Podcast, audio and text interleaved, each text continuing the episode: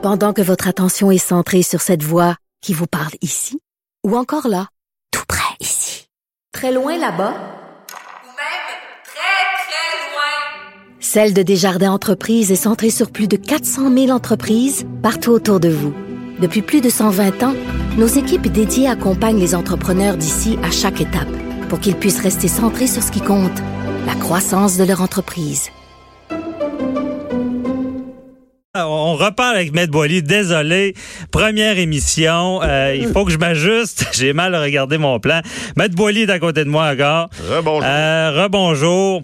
On veut, euh, on a des questions parce que les gens, hey, c'est le fun. Les gens appellent, Ben posent oui, des questions. ça pogne, ça dans pogne. tous les domaines. J'espère que Maître Boily, vous êtes, vous êtes un, On est prêt. un généraliste là, parce que on, on va essayer de répondre aux questions du public. Joanie, on pourrait écouter la première? Allons-y. Bonjour les avocats, j'aurais une question à vous poser. Je me demande si les astronautes comme David Saint-Jacques sont assurables ou non. Merci, Laurane de Miami. Aïe, aïe, aïe, c'est une bonne question. On C'est- parle justement. C'est des questions qui viennent de loin, c'est presque de l'au-delà. Ben Miami. oui. Oh, c'est, oh, wow, bien dit, c'est de l'eau. Et, c'est d'actualité parce que Ben là, il est revenu. Il est revenu hier soir, Hier soir. David Saint-Jean, qui est astronaute. C'est une excellente question parce que, euh, vous savez, les astronautes, c'est comme les militaires, c'est comme les policiers, c'est comme les pompiers, les gens qui sont à risque. hein. Euh, ces gens-là, en matière d'assurance, il y a deux principes qui, qui sont fondamentaux. C'est l'intérêt assurable puis le risque assurable. hein. L'intérêt assurable, c'est de savoir est-ce qu'une personne a un intérêt de s'assurer? Ben oui, il y a un intérêt. Il y a une famille, ce monsieur-là. Il y a des enfants, il y a trois enfants, il y a une femme. Puis il s'en va dans l'espace, puis on sait qu'il a passé un bout de temps là. C'est pas trop bon pour le pour le pour le cœur, puis Ah pas ouais. trop bon pour le corps. Il, il- il semblerait que euh, un mois dans l'espace, ça vieillit dix ans. Alors j'ai passé. Oh. Écoutez, là, j'ai pas les statistiques là, puis euh, Marc Garneau pourra en parler plus que moi, mais il reste que ce monsieur-là, évidemment, il a un intérêt à s'assurer. Maintenant, est-ce qu'un assureur veut veut assurer le risque d'assurance? Et c'est là le problème. Le boxeur, c'est la même chose. Hein? Si vous allez voir une compagnie d'assurance puis vous voulez vous assurer contre le risque de pour votre vie, puis vous dites, moi, ma, ma job, je suis un boxeur professionnel, ils vont dire, oh, un instant, monsieur, votre risque est plus important, votre prime va coûter beaucoup plus cher. Et là, ben, pour les astronautes, je suis, euh, évidemment, j'ai, j'ai pu prendre connaissance de la question avant d'entrer en onde, puis je suis allé voir sur Internet. Les astronautes, ils ont un petit truc qui ont, je sais pas si ça se fait encore, mais je sais que ça s'est fait dans le passé. C'est que, avant de partir en mission, en, en orbite, autrement dit, et ils écrivent des cartes postales, ils écrivent des, des, des, des lettres, comme ça, s'il arrive quelque chose, on leur souhaite pas, mais c'est déjà arrivé, on a vu des, on a vu On des vu navettes des spatiales, tragédies, ouais. des tragédie, effectivement. Mais c'est déjà arrivé. Puis dans ce temps-là, ben, au moins les familles pourront prendre ces cartes-là, puis peut-être essayer de les vendre, parce que c'est comme des cartes qui vont venir de l'au-delà. Hein, si, Ah, si les gens ne reviennent pas, ben, je sais que ça a été un petit truc. Mais il reste que la question est bonne, parce qu'il faudrait demander aux astronautes, si on peut parler à M. Saint-Jacques à un moment donné, euh, je pense qu'il faudrait demander comment coûte sa police d'assurance. Parce que je suis convaincu, il y a un régime à part, ils ont certainement quelque chose qui doit être prévu dans leur dans leur euh, euh, contrat de travail. Euh, il y a déjà eu une thèse là-dessus. J'ai vu sur Internet tout à l'heure, il y a une dame de McGill qui a fait une thèse sur les conditions de travail des astronautes des années 90. Alors, c'était peut-être prévu là-dedans qu'ils ont des assurances à part parce qu'ils sont difficilement assurables, c'est bien sûr. Ben, ça doit. Puis euh, aussi assurable, on s'entend que la NASA doit pas manquer de budget. Là. Ça, doit, ça doit être des programmes. J'imagine euh, qu'ils doivent avoir là. un petit quelque chose, un, pas, euh, un petit bas de laine en quelque part. Vous voulez aller dans l'espace, Ouais. êtes-vous bien assuré? Oui, oui, non, non, je pense qu'ils ont quelque chose. C'est la même chose, les militaires qui vont en mission, ou comme je disais tout à l'heure, les, les, toutes les, professions à risque, faut qu'ils aient quelque chose, parce que l'assureur, euh, l'assureur, vous savez, les assureurs, c'est des calculs actuariels. Alors, eux, ils calculent en fonction du risque, et le risque, lorsque vous êtes une, vous avez une fonction qui est une fonction, euh, évidemment, qui est plus risquée pour votre vie ou votre santé, ben, c'est certain que les primes seraient beaucoup plus élevées. Ben oui, puis on, pen- on pense aux sports extrêmes aussi, qui peuvent euh, faire augmen- augmenter les primes, vu le risque. je pense à retenir, plus le risque est grand, plus ça coûte cher, jusqu'à- à tel point que certaines personnes ne sont pas assurables. Mais on s'entend que dans, dans, dans son cas de M. Saint-Jacques, là, il, il doit être bien couvert avec la NASA. Et euh, bon, on va passer à une prochaine question. Amenez-en des questions. Go! Bonjour les avocats, c'est Maude de Québec. J'aimerais savoir Pouvez-vous m'expliquer pourquoi on n'a pas encore le droit de tourner à droite à Montréal? Merci beaucoup. Bonne question. Ben, on peut tourner à droite si la lumière est verte sur Oh, une flèche. effectivement. On n'a pas Non, le droit de tourner à droite sur, sur une lumière rouge à Rouge, Montréal. et le code de la sécurité routière n'a pas été changé depuis. Euh, ça fait des années.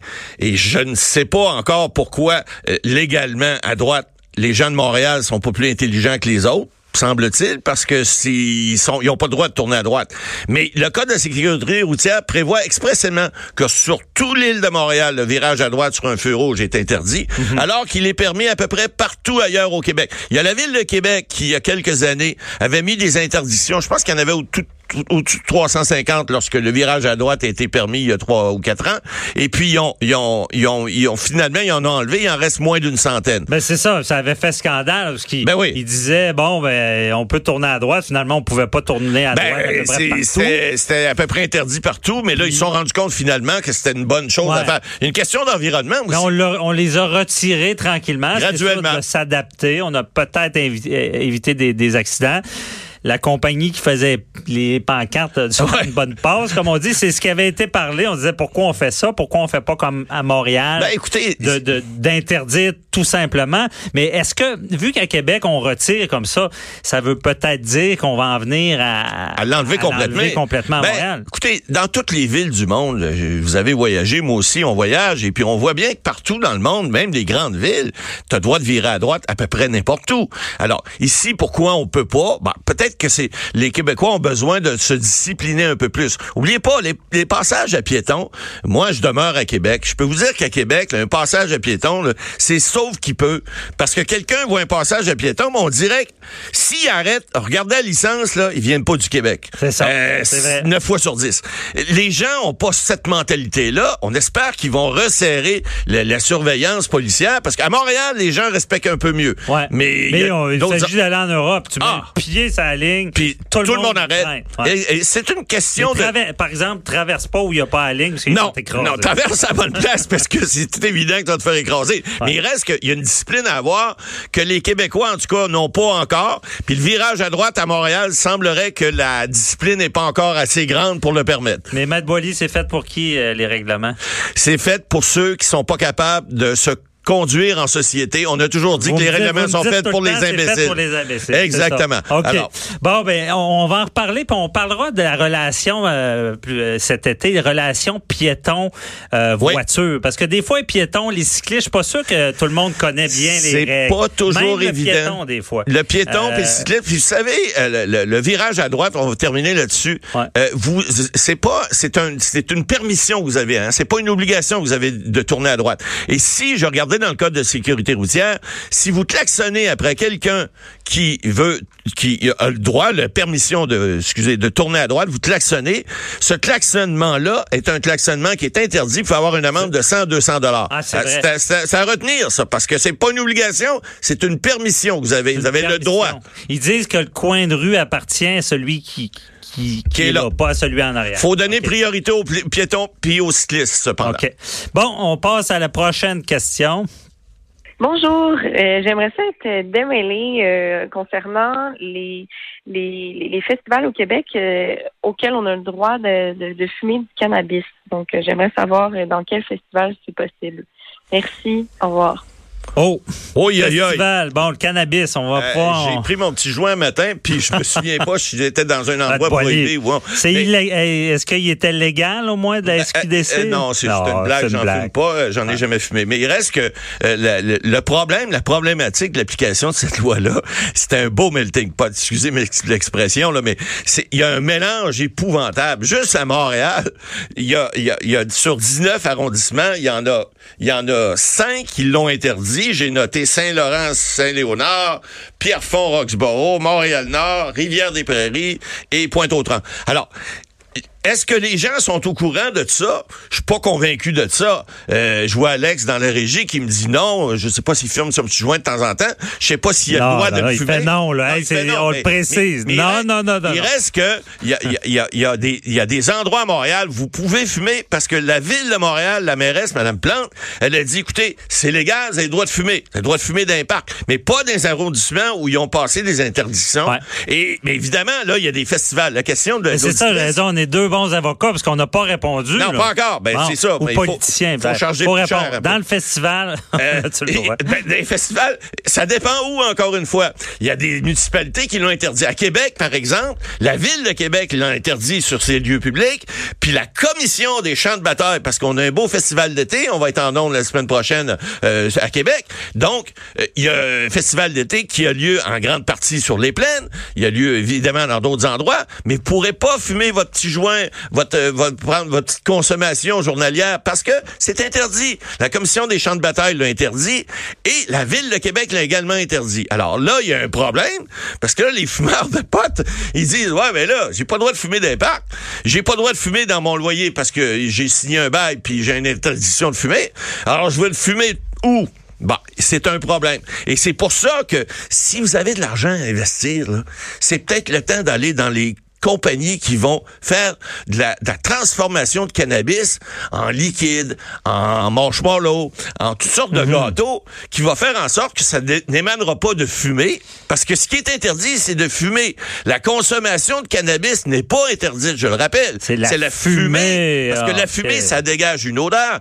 Ben, a D'autant plus le cannabis, moi, c'est ce que je trouve pro- pro- problématique. Tu fais ton jogging, cigarette, tu sais, s'il est loin, tu sens pas. Ouais, le, cannabis, pareil. ça sent plus. Ça sent un petit peu plus, effectivement. C'est un peu plus dérangeant, mais écoutez, c'est comme l'alcool. On a décidé à un moment donné, de, après la, la prohibition, on a décidé que l'alcool était permis. Bon, on peut pas prendre l'alcool dans des lieux publics non plus. Alors, pourquoi est-ce qu'on pourrait fumer dans un lieu public? Ben, c'est une question qui se pose, mais il reste que, pour répondre encore à l'auditrice, vérifiez dans vos arrondissements, vérifiez dans vos, euh, dans vos municipalités, dans vos villes, dans vos régions, voir quelle est la réglementation municipale, parce qu'on n'oublie pas, c'est une loi provinciale, mais l'application, c'est une application municipale, et puis si la municipalité décide que vous n'avez pas le droit de fumer, puis que vous fumez, ben, vous allez vous ramasser avec une petite amende. Remarquez que présentement, j'en ai pas vu beaucoup encore. OK.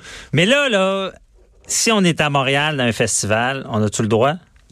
Vu qu'on a le droit partout? Ben écoutez, euh, oh, pas dans À Montréal, les à arrondissements. Montréal. Oui, à Montréal, mais pas dans les cinq où je vous ai nommé tout à l'heure. Vous l'avez retenu. Le festival va être centre-ville? Si le festival est au centre-ville, c'est pas dans l'arrondissement, c'est permis, semble-t-il. Donc, Maintenant- à la réponse de notre oui, oui, vous allez pouvoir le à faire. Montréal, c'est possible. C'est possible dans les 14 autres arrondissements, mais pas ceux que je vous ai nommés, Saint-Laurent, Saint-Léonard, Pierrefonds, Roxborough, Montréal-Nord, etc. Alors, oui, vous allez pouvoir fumer, mais renseignez-vous avant, parce qu'il n'est pas impossible que vous ayez euh, des fois une petite surprise, un petit billet d'infraction qui va faire que votre petit joint, il va avoir coûté un petit peu plus cher.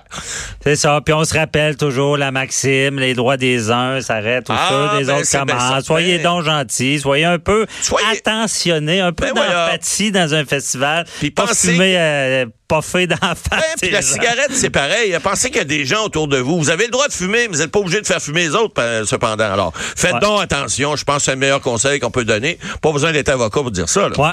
Merci beaucoup, euh, Matt Boily. Bienvenue. Donc, on se retrouve demain. Euh, on parle vraiment de plastique à avocat à la barre. Donc, tendance, restez là.